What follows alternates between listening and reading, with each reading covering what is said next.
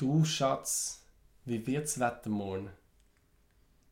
Auch keine Lust mehr auf Smalltalk? Dann mach mit uns deine Gedanken lebendig. Wir sind dein Podcast über Kreativität, Lebenssinn und Ideen, die uns tagtäglich begegnen. Kaffee Gumpli.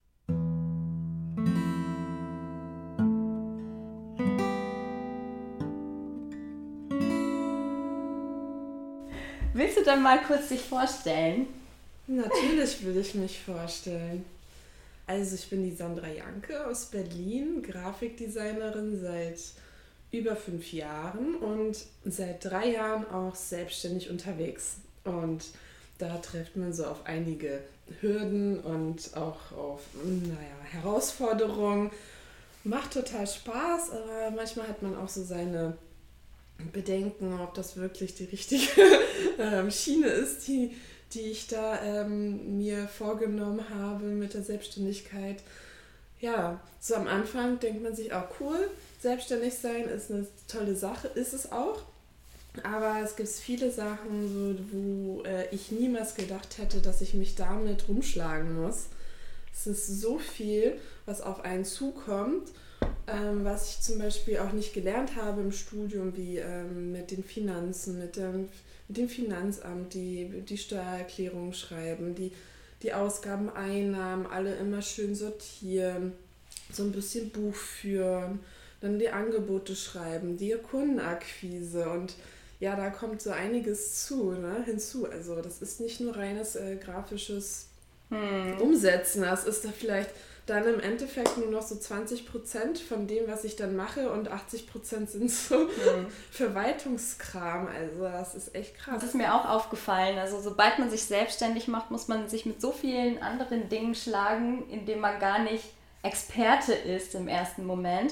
Aber ich finde, genau das macht es so spannend, ne? weil man dann immer dynamisch ist, man lernt immer viele neue Dinge dazu genau auch sich mit den Finanzen auseinanderzusetzen und auch vor allen Dingen, was sehr wichtig ist für das Thema, ähm, wie wir unsere Angebote schreiben, weil vorher waren wir ja immer unterworfen von, von einem System, sagen wir mal so, in einer Firma, wo einem ein gewisses Gehalt aufgedrückt wird. Klar lässt es sich auch verhandeln.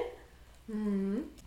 Ja, aber es war nie transparent. Ne? Und wir hatten jetzt ganz kurz, bevor es angefangen hat, schon das Thema gehabt, äh, Transparenz, warum das so wichtig ist. Und genau, wie hast du das denn erlebt? Vor allen Dingen hier in Deutschland auch mit Geld, übers Geld sprechen. Also wir hatten ja kurz bevor wir live gegangen sind schon darüber gesprochen, dass viele das geheim halten, wie viel sie verdienen monatlich, weil ähm, ja das Thema Geld so ein Tabuthema ist und darüber spricht man nicht und das ist geheim, das ist ja auch so im Arbeitsvertrag reingeschrieben, dass du das nicht sagen darfst. Also und wenn man es, also ich denke mir so, ja, wenn ich sage, wie kann dann der Arbeitgeber herausfinden, dass ich es gesagt habe? Also ich glaube nicht, dass ich meiner Freundin, wenn ich das erzähle, die nicht mal in einem Unternehmen arbeitet, das sage, wie viel ich verdiene dass sie dann dahin läuft zum Arbeitgeber und mich verpetzt, dass ich mein Gehalt gesagt habe. Und wenn, dann können die mich hier eh nicht, äh, können sie eh nichts machen. Also ja, mhm. steht ja nicht drin, dass ich jetzt 10.000 Euro Strafe zahlen muss, weil ich den Vertrag mit der mhm. Schweigepflicht gebrochen habe. Also so, so streng ist es ja. nicht. Und viele sprechen auch schon darüber, wie viel, wer wie viel was verdient und so. Trotzdem ist es noch oft, dass ähm, vor allem auch bei den Freelancern, wenn ich in einer Agentur arbeite und wieder eine Tagesgage bekomme, dass einige das auch nicht ansprechen und auch nicht sagen, wie viel sie verdienen, weil das unterschiedlich ist. Das ist im Endeffekt immer nur eine Verhandlungsbasis. Und wenn du dich zu günstig verkaufst und dich nicht selbst wertschätzt, wirst du auch unterm Preis mhm. arbeiten. Das, da, da, da klatschen die sich in die Hände, die Arbeitgeber. Klar, für sie ist es sich. natürlich ein Traum, wenn man sagen kann, man äh, fängt bei dem kleinsten Budget sozusagen an und ähm, wenn man auch nicht miteinander spricht, woher soll man das wissen? Ne? Also klar fragt man dann nicht nach dem Gehalt oder nach einer Gehaltserhöhung. Erst wenn du weißt, dass jemand vielleicht die gleiche Arbeit leistet und mehr bekommt, dann geht man erst auf die Barrikaden sozusagen. Mhm. Aber das hat auch was mit etwas Wertschätzen gesagt. Wir hatten ja auch jetzt auch der neue Blogartikel, den ich auch geschrieben habe und mit Oliver äh, Phobe hatten wir auch das Thema Werte. Und Werte haben natürlich auch sehr viel mit dem Thema Angebot manifestieren zu tun, weil unsere Motivation hängt auch oft, klar, auch an dem Sinn, aber da wir ja auch in einem System leben, wo wir auch überleben müssen und quasi auch ne, uns finanzieren dadurch, ähm, ist natürlich jemand, der dich weniger bezahlt. Dafür ist natürlich die Motivation geringer als, als für, für ähm, genau, etwas zu arbeiten, wo du weißt, du wirst fair bezahlt in deinem Sinne. Ne? Und vor allen Dingen, ja, wenn man selbstständig ist, bei mir war das halt auch so, ich dachte mir, ja, jetzt kann ich mir irgendein Gehalt ausdenken oder weil vorher du hast ja gar keine Relation. Du, du kannst dir vielleicht überlegen, für wie viel du in der Firma an den Kunden verkauft wurdest, in dem Sinne. Und dann halt, es kommen halt auch als Selbstständiger viele Faktoren hinzu, die man nicht bedenkt. Ja. Und auch, dass du nicht permanent arbeitest oder Aufträge hast, dann aber auch, dass du auch Zeit in andere Dinge stecken musst und nicht acht Stunden produktiv bist. Das heißt, dein Gehalt wird automatisch höher sein als das, was du vorher verdient hast. Ne? Mhm. Und da braucht man natürlich auch eine Richtlinie und muss dann natürlich sich auch mit anderen darüber unterhalten, weil sonst kannst du ja gar nicht herausfinden, was so die Range ist, oder? Genau. Wie hast du genau. das denn als Designerin gemacht, dass du dein perfektes Angebot gefunden hast, zumindest auch als du angefangen hast, wo hast du dir die Richtlinie gesucht für, mhm. für die mhm. Bezahlung deiner Leistung? Okay. Bevor ich diese Frage beantworte, wollte ich noch davor etwas sagen zu dem Arbeitgeber und dem Gehalt, wie das früher bei mir war, als ich mich beworben habe und sie dann zum Schluss gefragt haben, wie ist denn meine Gehaltsvorstellung, habe ich dann ähm, immer mich unterm, ähm, also habe ich immer mein Minimum angegeben. Und natürlich ist es so, dass der Arbeitgeber dann versucht, das nochmal zu drücken und dann ist das schon der Preis, jetzt sage ich mal, der, der Preis, mit dem du dich schon nicht mehr wohlfühlst. Also ist es eigentlich smart, habe ich so mit der Zeit gelernt, dass ich eigentlich über, darüber schon so, sagen wir mal, einen Puffer nehme, mit dem ich mich, also mit dem ich total zufrieden bin, also dass schon darüber ist dass du immer noch so eine ähm, Range hast, also immer so eine Spielwiese, wo sie dann runtergehen und du trotzdem sagst, okay, das ist immer noch mehr, als ich eigentlich wollen würde. Und dann bist du damit richtig happy und der Arbeitgeber auch, weil er ja dann trotzdem mit dem Preis runtergegangen ist. Und das habe ich früher nie gemacht. Ich habe immer gesagt, das Minimum, damit ich unbedingt den Job bekomme. Und das ist im Endeffekt total der Fehler, weil äh, der Arbeitgeber da kann viel, viel mehr zahlen. Also da, da, die zahlen sowieso die Arbeitnehmer viel zu, also viel zu wenig. Das ist ja das wichtigste Glied in der Firma, wenn du gute Arbeitnehmer hast. Und einen guten Arbeitnehmer zu finden, ist ja auch verdammt schwierig. Es ist ja bei mir auch so, dass ich schon lange nach einem Partner gesucht habe, nach einem Geschäftspartner, der zuverlässig ist und gut Arbeit, gute Arbeit leistet. Und das ist echt nicht leicht. Hm. Deswegen ja, und du hast auch was Gutes angesprochen, und zwar, wenn du dich zu günstig verkaufst, dann werden auch die nächsten Kunden darauf anspringen und denken, ah, Sandra macht das günstig, aber nicht, sie bezahlen dich nicht für deine Qualität. Mhm. Und wenn der Preis automatisch höher ist, glauben sie, sie zahlen für die Qualität und es ist auch fair, mehr zu zahlen. Ja. Und ähm, das habe ich auch gemerkt, wobei ich auch sagen muss, ich habe eigentlich schon höher angefangen, als ich dachte, weil ähm, ich habe ja auch noch bei Google an, äh, gearbeitet und bei mir ging es eher darum, mache ich mich selbstständig oder nicht. Wenn ich die Kunden bekomme mit dem, ne, mit meiner Vorstellung, dann mache ich es, wenn nicht, dann nicht. Und das war ganz interessant zu sehen, dass ähm, ja, der Kunde das tatsächlich akzeptiert hat und er auch zufrieden war mit meiner Leistung. War das so, dass, dass äh, ich echt überrascht war, dass sie mein Angebot angenommen haben. Vor allen Dingen, weil ich halt als Selbstständiger noch gar nicht so viele Erfahrungen hatte. Ne? Also ich war ja immer fest angestellt und es ist ja dann doch nochmal was anderes, wenn du dann das erste Mal für Kunden arbeitest. Ja, und da habe ich auch gesehen, dass es immer in deinem Kopf ist und so wie du dich halt wohlfühlst mit der Zahl, die kannst du dann auch ja, kommunizieren und solltest du auch kommunizieren und nicht darunter gehen und das mit den Werten ist natürlich so, wenn du auch ja, Ehrlichkeit und ja, wenn du zu deinen Werten stehst, wirst du auch automatisch dich nicht mehr unter deinem Preis oder unter deiner Vorstellung ja. Verkaufen. Ne? Dann zu deiner Frage vorhin, wie ich ähm, herausgefunden habe, wie viel ich nehme und wie ich die Angebote beschrieben habe. Also zuerst habe ich die Angebote, äh, also so, eine, so ein Muster aus dem Internet recherchiert und rausgenommen und ein bisschen angepasst.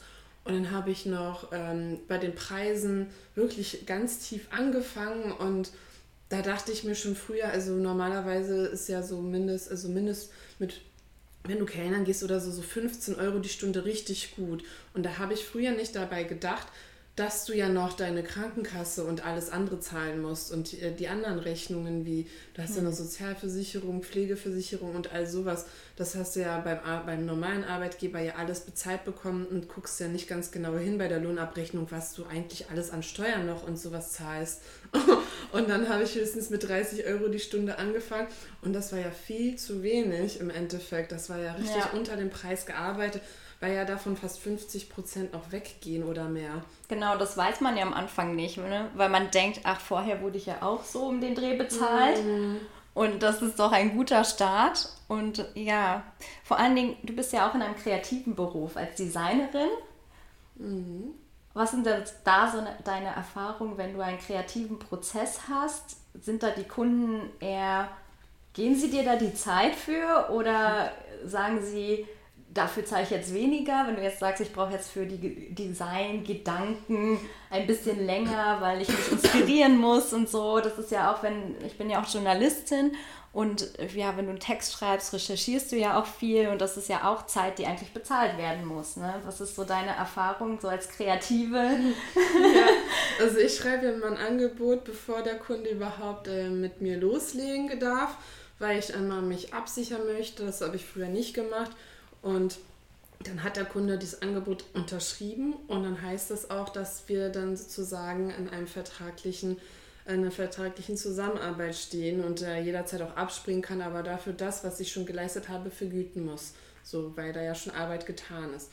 Und ähm, dieser kreative Prozess, das wird halt aufgelistet im Angebot, wie viel das ungefähr Zeit in Anspruch nimmt und wie viel das im Endeffekt kostet.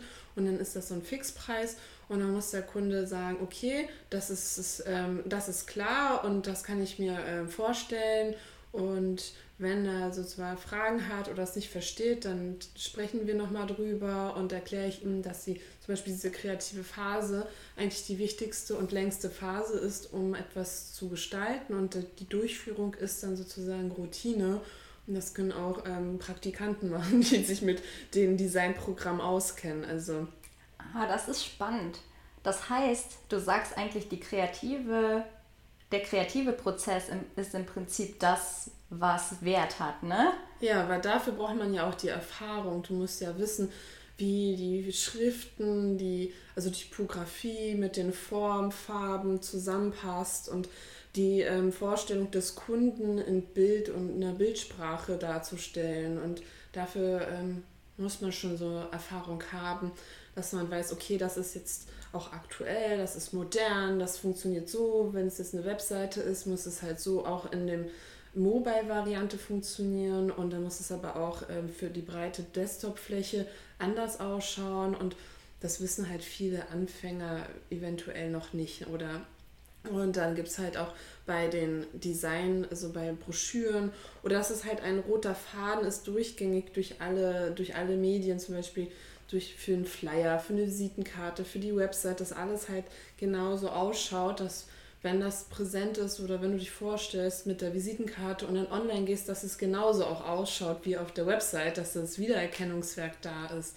Und so ein Logo zu gestalten, wo du halt auf einem weißen Blatt Papier erstmal schaust und sagst, okay, jetzt muss ich da was erschaffen. Das ist ja ein Erschaffungsprozess, ein Mehrwert, den du den es noch so nicht gibt. Und das ist ja schon viel wert. Das ist viel, viel wertvoller, als wenn ich sage, ich gehe jetzt mal zu irgendeiner kostenlosen Website, suche mir ein, ein schon erstelltes Vektor-Ding aus und lade es runter und sage, das habe ich jetzt gestaltet. Das ist ja keine Gestaltung im ja, Endeffekt. Aber das ist sehr schön, auch für alle, die etwas Kreatives machen, dass im Prinzip ist das, das unbezahlbar. Mhm. Und das habe ich auch gemerkt, ähm, selbst als ich äh, angefangen habe, mit Google Ads und dann aber getextet habe, da habe ich gemerkt, zum Beispiel Google Ads kann jeder machen im Prinzip. Du brauchst halt ein bisschen diese Ahnung für, aber es gibt so viele automatisierte Schritte schon und es wird alles nur noch automatisierter. Aber zum Beispiel einen gut formulierten Text zu haben, der informativ ist, der Content hat, ne? der was Handfestes hat, wo du dein Wissen weitergibst, das ist ein kreativer Prozess und das kann man nicht abgeben. Das kannst du auch nicht outsourcen, weil alles in deinem Kopf ist. Und wenn du jetzt sagst, ha, schreib mir mal einen Blogartikel über dieses Thema, äh, kannst du keinem Praktikanten abgeben. Und das ist ja genauso wie bei dir. Mhm. Ähm, manche Schritte kann man abgeben, aber dieses kreative Denken, wo man die Erfahrung drin hat, ne, das ist schwierig abzugeben und das sollte auch bezahlt werden. Und, und auch natürlich die Ausführung, das nimmt ja auch Zeit in Anspruch. Mhm. Was ganz spannend ist nochmal zum Thema Manifestieren. Wie hat sich da dein Mindset verändert? Also hast du da Methoden, die du angewendet hast, weil wir haben ja unser Journaling live und wir wollen ja auch nachher ein bisschen Journaling machen. Aber wie bist du daran gekommen, dass du ja deine Herangehensweise geändert hast zu dem Thema, wie ich mit Geld umgehe, was Geld für mich bedeutet? Mhm. Ich überlege gerade, wie es am Anfang war und wie es jetzt ist. Am Anfang habe ich ja wirklich wenig genommen und wollte jeden Kunden haben und habe dann für mich erfahren, auch oft, dass dann dass die falschen Kunden vor allem waren, die dich nicht wertgeschätzt haben und dir wenig bezahlt. Ich, die haben dann halt wenig gezahlt und im Endeffekt hat mir sogar ein Kunde gesagt, du hast echt wenig genommen, ich hätte sogar noch mehr bezahlt. Und das hat mich auch echt getroffen und da dachte ich mir so, okay, das ist auch irgendwie eine Aussage, denk mal drüber nach, Sandra, was machst du falsch? Wahrscheinlich muss, muss man wirklich, äh, muss ich wirklich mehr an mich glauben und eher schauen, dass, dass die Preise auch, ähm, dass ich meine Preise erhöhe. Sogar wenn der Kunde das sagt, dann ähm, muss ich das erst recht machen und habe dann angefangen, ja, mehr an mich zu glauben und zu sagen, okay, wenn ich ein bisschen die Preise erhöhe, werden trotzdem noch Kunden kommen und wenn, dann sind es dann auch noch die besseren Kunden, weil sie dich mehr wertschätzen und ähm, die Arbeit dann nicht als irgendwie Low-Budget-Projekt sehen, sondern schon als qualitativ hochwertig. Das ist dann eine ähm, ganz andere Kommunikation auch untereinander mit, also so und auch miteinander das Zusammenarbeiten. Und ähm, ich überlege gerade.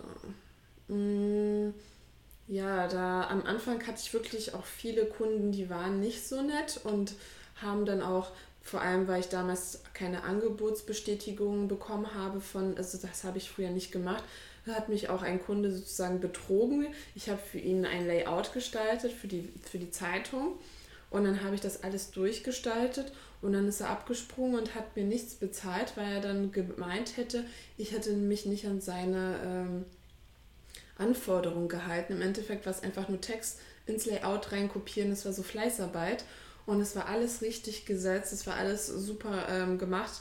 Und dann hat er gesagt, nö, ähm, ist dann weggesprungen, weil anscheinend die Zeitung, das war nicht seine Zeitung, der hat im Namen eines anderen gehandelt.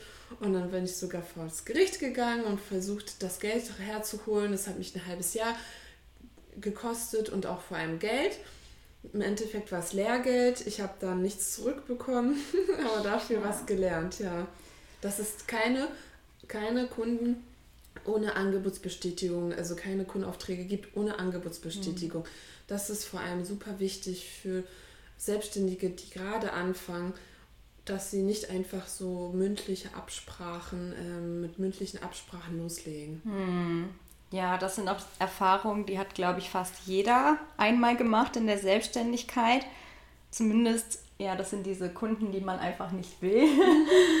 und ähm, das weiß man halt vorher nicht. Und man ist am Anfang dann noch ein bisschen naiv und denkt, ah, er hat es mir ja schon bestätigt, wie du schon gesagt hast, und er wird das bezahlen und ja. nachher rennst du deinem Geld hinterher. Und das war ja auch professionell, ja. es war ja mit fertigem Layout und es gab schon die Zeitschrift. Es war nicht so, dass es die Erstauflage war. Das ist also, unglaublich. Das war ja. echt heftig. Ich hatte das auch und damit habe ich ganz schnell aufgehört. Ich habe ja angefangen, dann ähm, auch meine Angebote auf Fiverr zu stellen. Vielleicht kennt ihr das. Das ist so. Fiverr, oder, oder? Fiverr, ja, genau.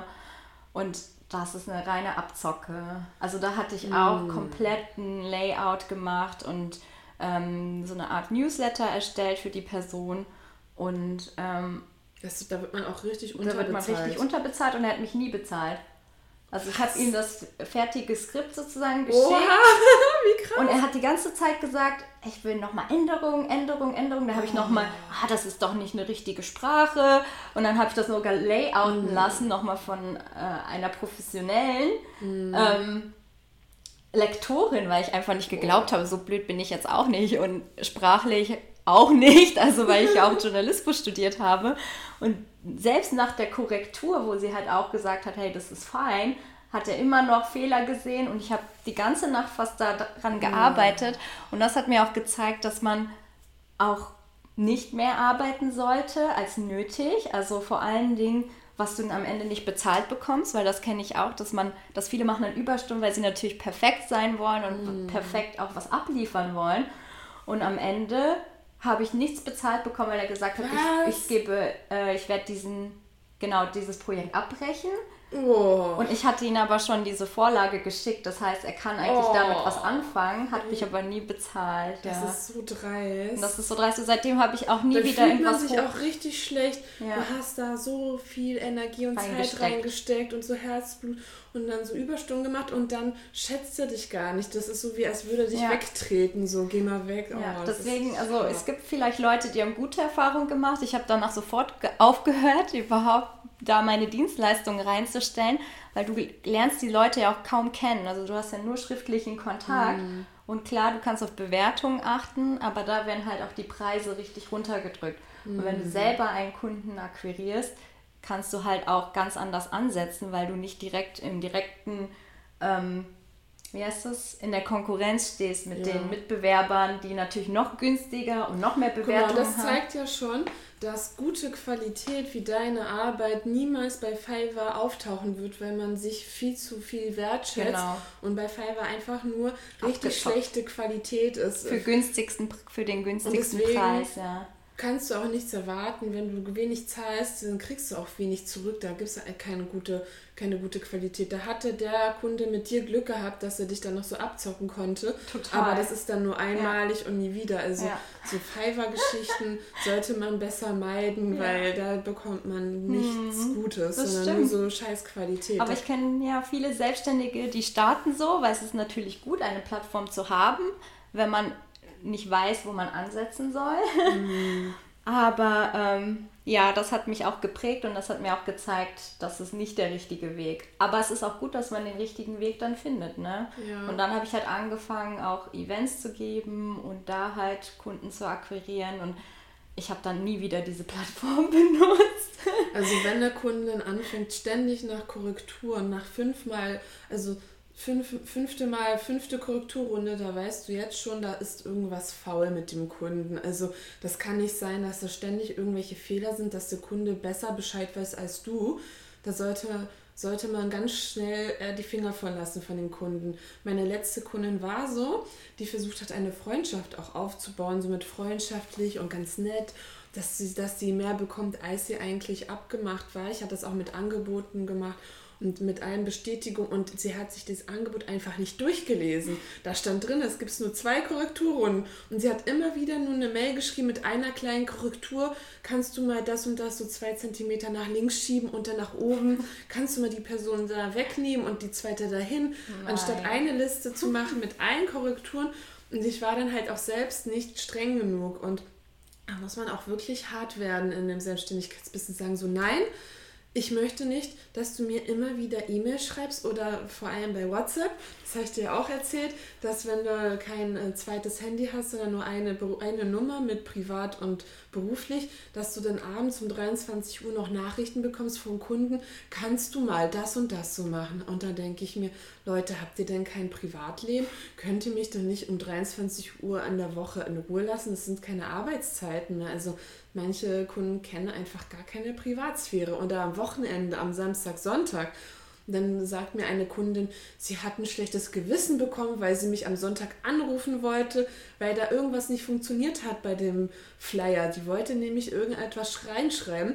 Und so kann sie nicht arbeiten mit mir, wenn ich, äh, wenn sie dieses Gefühl bekommt, ein schlechtes Gewissen zu bekommen, wenn sie mich am Sonntag anrufen will und nicht darf. Ich so, ja, dann ist das halt nicht die richtige Zusammenarbeit hier mit mir. Ich bin ja nicht ja. dein Leibeigner. Ja. Dass ich ja auch am Wochenende mich nicht entspannen kann, sondern immer mhm. nur mit ihr, weil jetzt die heiße Phase ist, einen Monat lang durcharbeiten ja. muss. Aber deswegen, sie hatte scheinbar andere Werte, ne? Auch hier wieder.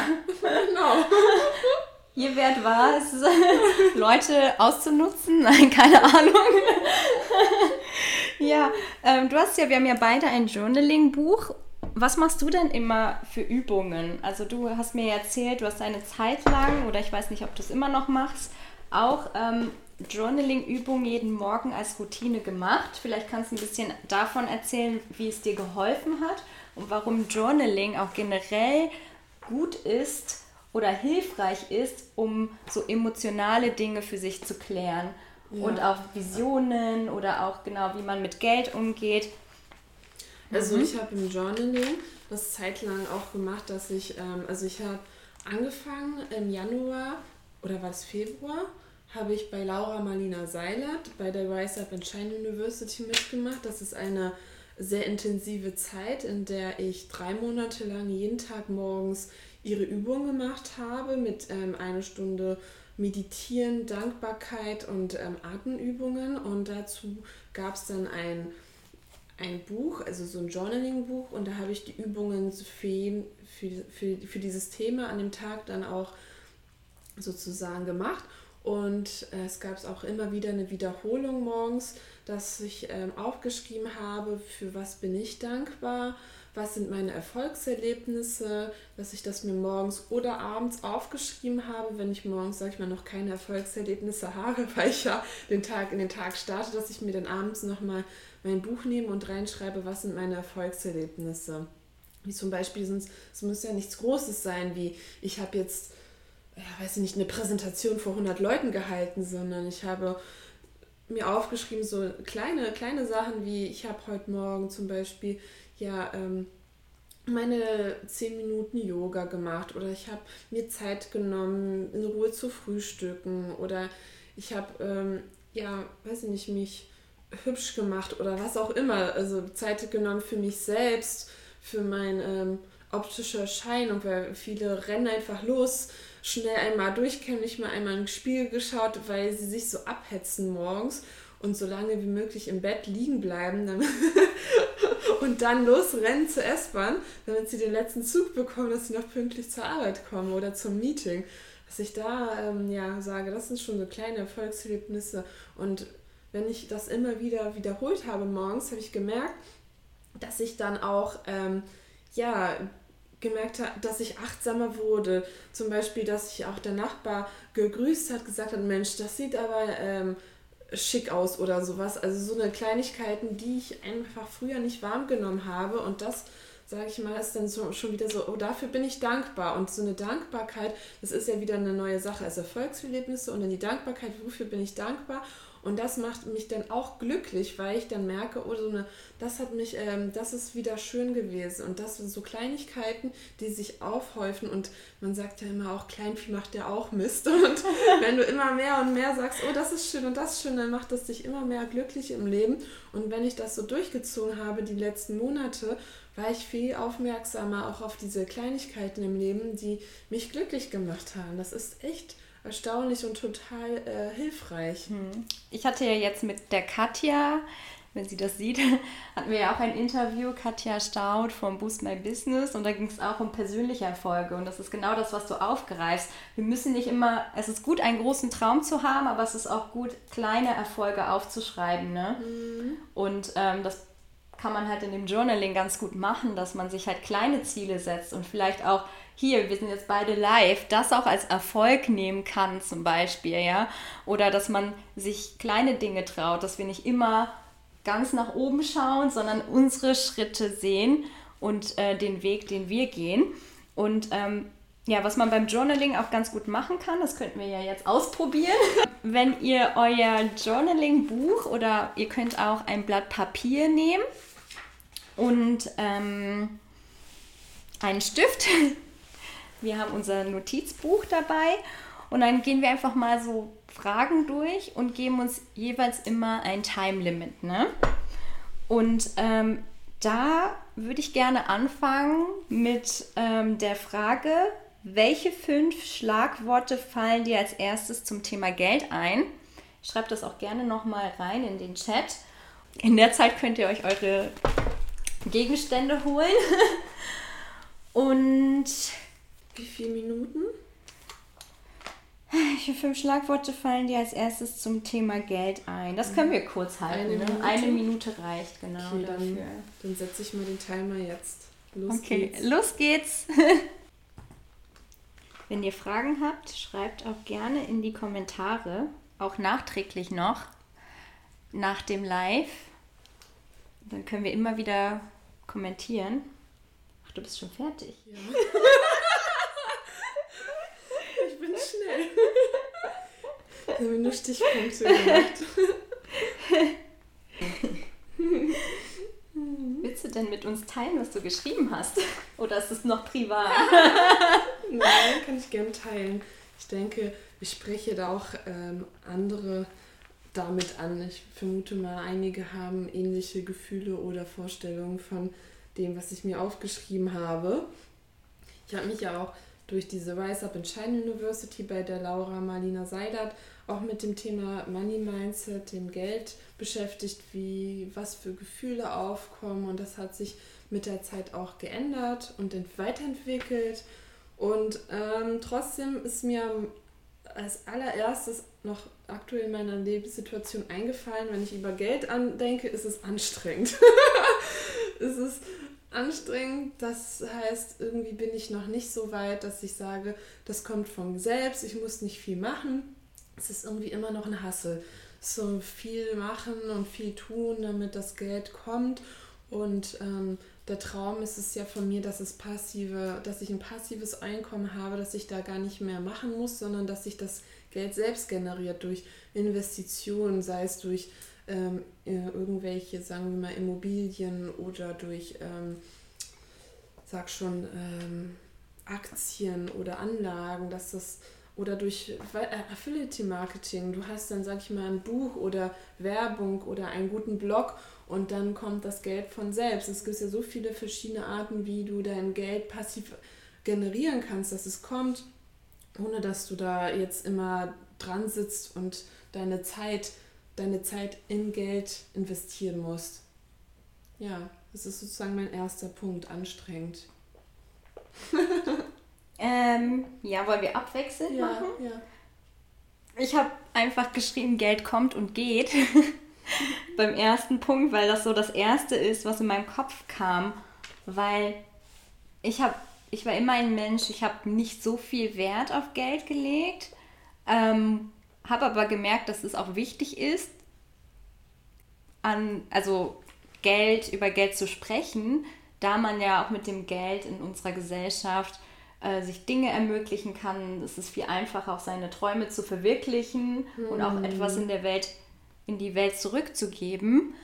Und ähm, aber für mich ist es immer noch auch so ein bisschen wie Energie oder etwas, was, was da ist und wieder weg. Also ich zum Beispiel, wenn ich Geld ausgebe, klar habe ich das auch im Hintergedanken, aber ich bin nie geizig, weil ich weiß, das Geld kommt auch wieder rein mhm. und auch es ist im Prinzip auch nur eine Zahl am Ende dann auf dem Konto und ja. macht mich nicht glücklich. Es macht mich nur glücklich, wenn ich das Geld auch dann investieren kann in etwas Gutes oder in mein Business. Und ich habe auch gemerkt, die meisten Investitionen, die ich mache, sind eigentlich in meine Weiterbildung oder in etwas, was dann für mein Business ist, wo ich dann wieder vorankomme. Und da hat sich halt auch, also ne, dieses, ah, ich brauche, ich investiere in ein Auto, in ein Haus und so, das ist im Moment noch gar nicht so der Fokus, weil das, was ich ausgebe, ist dann oft genau eher in sich selbst, in sich selbst investieren. Und deswegen, das ist ja auch wichtig. Das ja. habe ich früher auch nicht gemacht. Ich habe immer früher sehr viel gespart und habe das auch ähm, vom Elternhaus gelernt, dass Geld muss man sparen. Geld ist äh, wichtig, dass du ähm, Rücklagen hast und wenig ausgeben.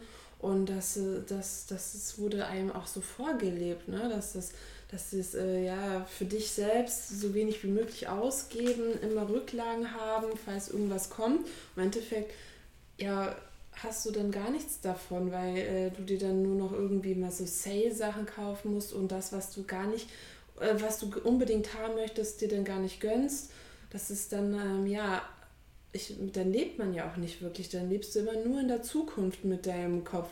Und das ist ja auch nicht im Jetzt und Hier leben, im Einklang. Das ist ja die ganze Zeit bist du nicht hier, sondern in, in, der, in der Ferne oder in der Vergangenheit. Und das ist ja auch der Fehler von vielen, dass sie nicht ähm, sich jetzt genießen, die Zeit, die sie jetzt haben. Wer weiß, ob du in zehn Jahren dann noch lebst oder nicht, wo du dann die Geld, das Geld gespart hast. Du kannst ja jederzeit, weiß ich nicht, überfahren werden oder wie ja, auch immer. Das, das ist ja ja, ist ja Bescheid, wenn du dann immer so jeden Cent umdrehst und dir gar nichts gönnst. Hm. Da hast du recht. Ja, deswegen halt zwei, Geld ermöglicht mir gute Dinge in die Welt zu setzen oder Dinge zu bewegen. Und deswegen, ich habe auch schon bei dir geschielt.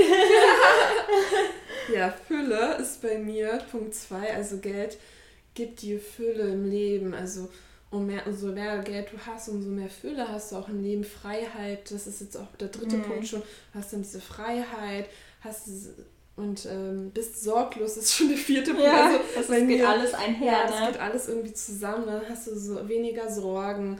Aber im Endeffekt hast du auch vielleicht mehr Sorgen, wenn du nämlich mehr hast, musst du auch mehr bezahlen, hast du wieder so viele Rechnungen zu zahlen, hast dann mehr beim Finanzamt zum, ähm, also die Finanz, wenn du dann zum Finanzamt deine Steuererklärung abgibst, ist es ja viel komplexer und du hast auch viel mehr Ausgaben und Verantwortung einher. Das geht ja alles mit einher. Aber trotzdem finde ich, ist das, ähm, das, das das kleinste Übel. Du hast ja trotzdem das Geld, um dir Unterstützung zu holen, Experten, die das für dich übernehmen.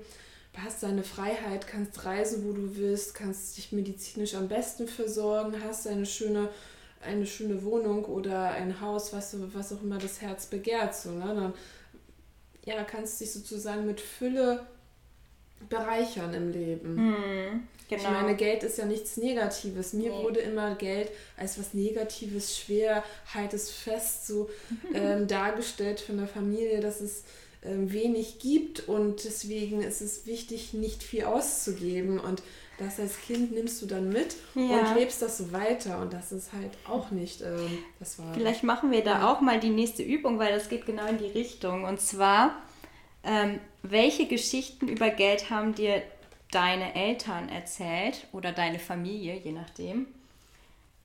Ja, das ist eine sehr emotionale Frage, ja auch oft eher nicht die Familie, aber auch das Umfeld. Also ich habe mich jetzt auch generell mehr auf mein Umfeld äh, bezogen, weil du, sobald man natürlich auch Freunde hat und in einem Umfeld aufwächst, auch unabhängig von den Eltern bekommt mhm. man ja auch gewisse Normen mit. Ne?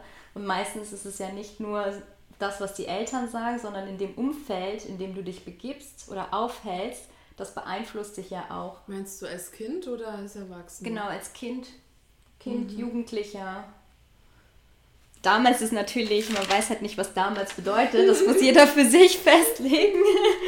Aber ähm, ich habe jetzt zurückgedacht und Zeit, wo ich mich halt sehr lange in einem Umfeld begeben habe, ja, oder aufgewachsen bin, wo halt Geld eine ganz andere Bedeutung hat. Meinst du in deinem Freundeskreis in der Schule? Zum Beispiel, ja.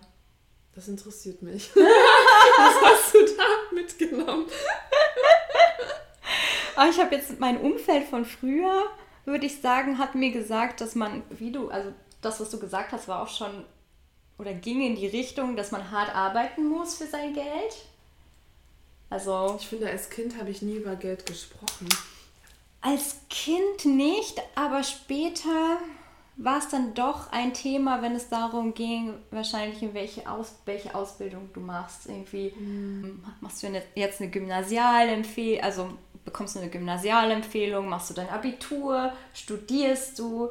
Genau, im Prinzip. Aber das hat ja nichts mit Geld zu tun, finde ich. Doch. Das ist ja nur Bildung. Ja, aber die Bildung war eigentlich darauf ausgelegt, dass du später mehr Geld verdienst. Ach so, dass du erfolgreich bist. Dass du erfolgreich bist, weil der Erfolg wurde immer an dem Geld gemessen. Und deswegen habe ich aufgeschrieben, ja, dass man hart arbeiten muss, um Geld zu verdienen. dass du diese Bildung hast, weil dir Geld später Sicherheit gibt für ein stabiles Leben. Mhm. Genau, auch das Leben ist kein Wunschkonzert, so ein bisschen. Also, dass man nicht so viel ausprobiert, sondern das, wenn, du, wenn dir viel Geld geboten wird, vielleicht vom Arbeitgeber, macht man das. Ja. Oder ich meine, ich hatte ja auch viele Studentenjobs und so. Und ähm, da wurde ich ja auch schlecht bezahlt, aber ich habe es einfach gemacht, um überhaupt Geld zu verdienen. Ne? Geld zu verdienen hat auch eine Priorität im Leben und erlangt Ansehen, weil wir auch oft immer Geld mit uns, unserer Wertschätzung vergleichen. Dieses, deswegen habe ich mich zum Beispiel eine lange Zeit auch nicht getraut, über Geld zu sprechen, weil ich immer Angst hatte, jemand verdient mehr oder so. Also was auch, ich gemerkt habe in der Schule ist nur, wer jetzt viel Geld hat, war immer an der Kleidung. Die hatten genau, dann immer den Marken. so Markenkleidung angehabt und es waren dann auch meistens ja. die beliebteren. Die waren dann natürlich immer ähm, ja die coolen, die haben ja immer die tollsten Sachen an und wurden dann irgendwie anders behandelt als die, die mit so Schrottsachen kamen. Das stimmt, das zeigt sich. Deswegen habe ich nie verstanden, warum es keine Schulkleidung gab. Wir haben jetzt einen Kommentar und zwar äh, Brev schreibt, bei mir war es sehr unterschiedlich. Mein Vater hat viel Wert darauf gelegt, das Geld zu sparen, während meine Mama eher den Fokus darauf gelegt hat, dass wir unser Leben genießen und dabei Geld nur eine Nebenrolle spielen. Ja, das ist sehr spannend, dieser Kontrast, ne? Mhm. Und das ist auch gut, weil ich glaube, man bekommt dann auch so ein bisschen eine Balance, weil ich glaube, bei uns war das genauso. Bei mir auch. mein Vater immer sparen, sparen, sparen und meine Mutter versucht dann auszugeben. Genieß dein Leben. Aber es ist ja auch gut, weil dadurch lernen wir auch mit Geld umzugehen. Also sparen ist ja auch nicht schlecht, weil das heißt ja auch, dass wir ähm, ja nicht alles sofort rausschmeißen. Ja, also, so also gesunde, gesundes gesundes Sparen kann nicht kommen, wenn du es nicht ausgibst. Es muss irgendwie ein Gleichgewicht geben. Und ich habe auch oft gemerkt, wenn du gibst, kommst du zweimal zurück. Ich glaube fest daran, dass deswegen habe ich auch angefangen, meine, ähm, mein Verhalten mit Geld zu verändern. Ich lade gerne Leute ein und ich freue mich, dass ich sagen kann, ich bin schon so weit gekommen, ich bin so stabil im Leben, ich habe ich sag mal, ich kann jetzt sagen mal so, ja, hinstellen und sagen, ich habe genug Geld, um dich, dich und dich einzuladen und das, das macht mich stolz und das ist ein Statement und das ist deswegen gebe ich es gerne aus und freue mich darüber und bin dankbar, dass ich halt das, das habe. Und diese Dankbarkeit, das kommt auch wieder zurück. Und auch wenn ich, wenn es von diesen Leuten kommt, lädt dich 100% jemand anderes wieder ein. Und ich, ich bestehe mhm. darauf nicht, dass mich die anderen Leute einladen, sondern es ist eine Geste von mir und ich freue mich, dass ich das geben kann. Ne? Das ist total schön, ein tolles Gefühl und das habe ich früher nicht verstanden. Mhm. Das kann ich verstehen und ich bin gespannt, äh, wenn ihr das gerne teilen wollt, schreibt auch gerne auf, was ihr ähm, als Ergebnisse habt. Wie gesagt, auch gerne im Nachhinein, weil ich weiß, die Uhrzeit ist jetzt auch mitten in der Arbeit sozusagen. Aber das Gute ist, das Video bleibt ja auch und ihr könnt auch immer wieder auch danach kommentieren und auch danach noch eure Journaling-Ergebnisse teilen, wenn ihr möchtet. Und ähm, ja, ich hoffe, es hat euch geholfen. Ich glaube, wir sind jetzt schon ziemlich lange dran. Ich habe jetzt keine Uhr, aber ich glaube, wir sollten langsam äh, Schluss machen. Ähm, möchtest du noch abschließend was sagen? Zum Thema Money Mindset? Ja, oder generell. Mhm. Ähm, ja, so, ich überlege gerade. Also, mein Ratschlag für euch ist, ähm, versucht, nicht versucht, sondern mit ehrlicher Arbeit und ähm, bekommt ihr auch ehrlich ähm, die das Geld rein und wieder raus. Was ich wichtig finde, ist ein passives Einkommen aufzubauen.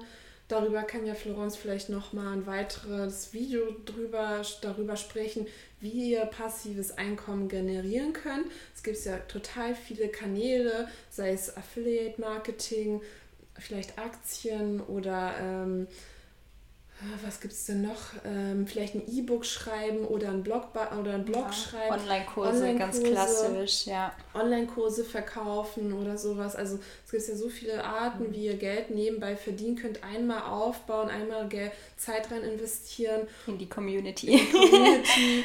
oder in Werbung schalten mit der Website und dann kommt das Geld auch wieder rein. Ne? Ich werde euch nochmal den Blogartikel posten zum Thema Werte, weil das ist auch ein ganz wichtiger Punkt in meinem Creative Business Mentoring, die Werte zu definieren.